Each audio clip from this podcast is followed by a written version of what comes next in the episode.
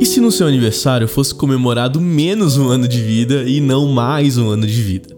Olá, eu sou Gabriel, pastor presbiteriano, também co-produtor da Escola de Dascalia, e hoje eu quero te conduzir nessa reflexão a respeito de vida, morte, tempo e também a volta de Jesus.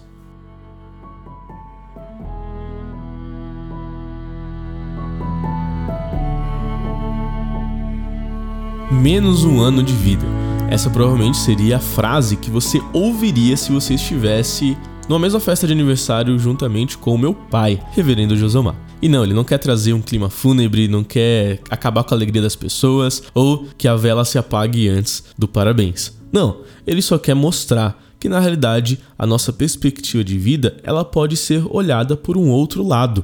E não sejamos hipócritas. É verdade, quando é aniversário de crianças, jovens e talvez até adultos, nós nem pensamos nisso. Mas você já foi no aniversário de alguém que completou 100 anos de idade? Pois é, não basta ter uma orelha muito grande para ouvir as conversinhas nos cantos das pessoas perguntando: "E aí, será que ela aguenta mais um ano?". Em 1 Timóteo, capítulo 6, versículo 7, diz o seguinte: "Pois nada trouxemos para este mundo e dele nada podemos levar". Poxa vida, é verdade, né? Quando a gente vem, a gente não traz nenhum manual de instrução. E o mesmo acontece quando nós voltamos e voltamos ao pó. John Davidson Rockefeller foi o primeiro bilionário do mundo. Até hoje, ele é considerado como o americano mais rico de todos os tempos. Em sua morte, as pessoas procuravam sua família perguntando o que, que ele deixou, qual foi sua herança, e a resposta dela foi: ele deixou tudo. Parafraseando, ele não levou nada. O mesmo nós encontramos com os grandes faraós egípcios, que construíam suas pirâmides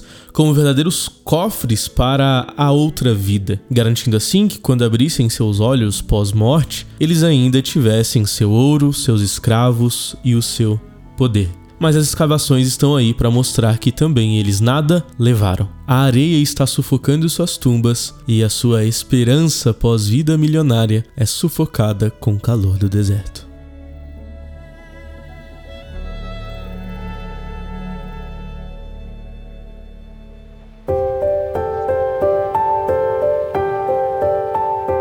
Sabedoria em Tiago 4 traz pra gente esse mesmo sentimento. Nós somos passageiros, somos efêmeros. Ele diz o seguinte em Tiago 4, 14: Vocês nem sabem o que lhes irá acontecer amanhã? Que é a sua vida? Vocês são como a neblina que aparece por um pouco de tempo e depois se dissipa. Vida, então, pode ser descrita como o período de tempo entre nascimento e morte, começo e fim, a luz que nossa mãe nos dá e a luz que a chamamos de fim do túnel, o choro de um bebê e o choro de amados parentes próximos do luto. Mas por outro lado, o desespero do desconhecido da morte é resolvido com a esperança cristã na volta do nosso Messias. E então, enquanto muitos se desesperam com medo do desconhecido ao fecharem seus olhos, aqueles que têm em Cristo Jesus a esperança de um novo céu e uma nova terra não ficam alarmados, amedrontados ou desencorajados para vivermos um dia após o outro.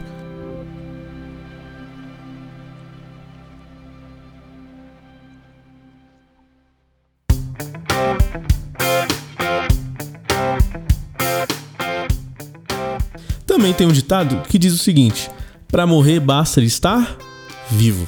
Nossa, mas que podcast que tá me deixando para baixo. Bom, eu espero que não.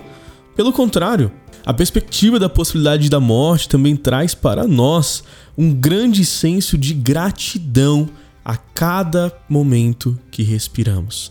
Cada momento em que passamos mais um dia, em que vemos o sol raiar e ganhamos uma nova oportunidade, junto com as misericórdias do Senhor que se renovam a cada manhã. Então, menos um ano de vida agora é a forma de pensar diferente. Não é uma contagem regressiva para a morte, mas é menos um ano até a volta do nosso Senhor Jesus Cristo. A Santa Ceia, momento super importante da igreja local, que se fortalece em fé, amor e esperança, também é um anúncio de que é menos uma ceia até Jesus voltar. Portanto, todas as vezes que comerdes desse pão beberdes desse cálice, proclamais a morte do Senhor até que ele venha. menos um ano de vida, menos um dia, menos um segundo de vida aqui, mas que anuncia a volta de Jesus. O tempo que nós passamos é um grande cronômetro, uma grande contagem regressiva para o maior evento de nossas vidas, quando nós veremos o nosso Jesus voltar para nos buscar.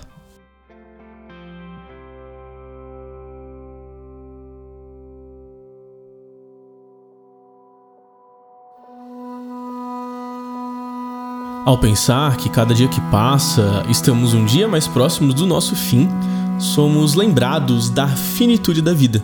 Cada nascer do sol é uma nova oportunidade única de criar memórias, amar as pessoas, aprender um pouco mais e contribuir para que o mundo conheça ao Senhor. Quando entendemos que nossa existência é efêmera, tendemos a valorizar mais as pequenas coisinhas da vida os momentos de alegria, umas piadas bobas, umas brincadeirinhas por aí e um sorrisinho frouxo. Em nossas conexões interpessoais, ou melhor chamando, os nossos relacionamentos, nos moldam realmente quem nós somos. Vivemos experiências diferentes em cada momento do tempo, com cada pessoa, com cada amizade, com a grande paixão, com os nossos filhos, com os nossos pais. Essas experiências nos moldam, mas elas também são temporárias.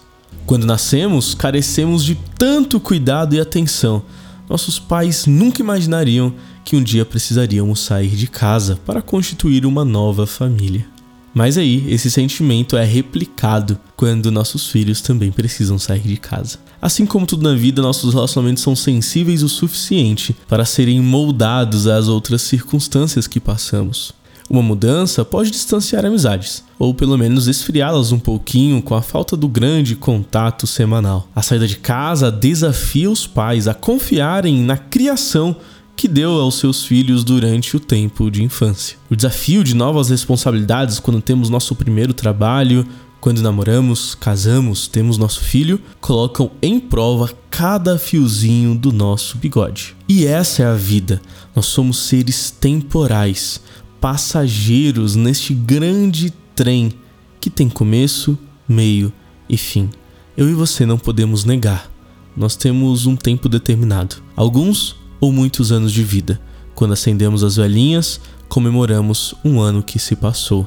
E glória a Deus por isso. Sim, claramente não deixamos de comemorar a oportunidade de um novo recomeço, um novo período de tempo, um novo ano que começa para nós. Mas da mesma forma que eu e você ganhamos uma nova oportunidade de nascermos de novo em Cristo Jesus, nós também ganhamos uma nova perspectiva a respeito do fim de nosso tempo aqui.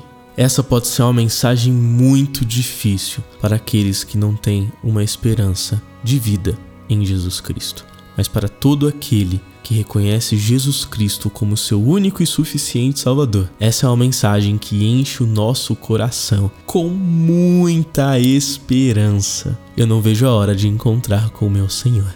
Eu espero que você também esteja ansioso em conhecer ao nosso Cristo. Bom, se estamos vivos ainda, é porque ele tem um propósito para mim e para você. Talvez esse propósito não seja algo extraordinário, como grandes super-heróis do universo, como grandes presidentes de um país, ou como grandes faraós com as suas pirâmides, mas que tenhamos a certeza de que se estamos neste trem da vida como passageiros que entram sem nada e vão embora sem nada, que ao menos tenhamos confiança no piloto deste trem, que não nos deixa faltar nada nessa viagem.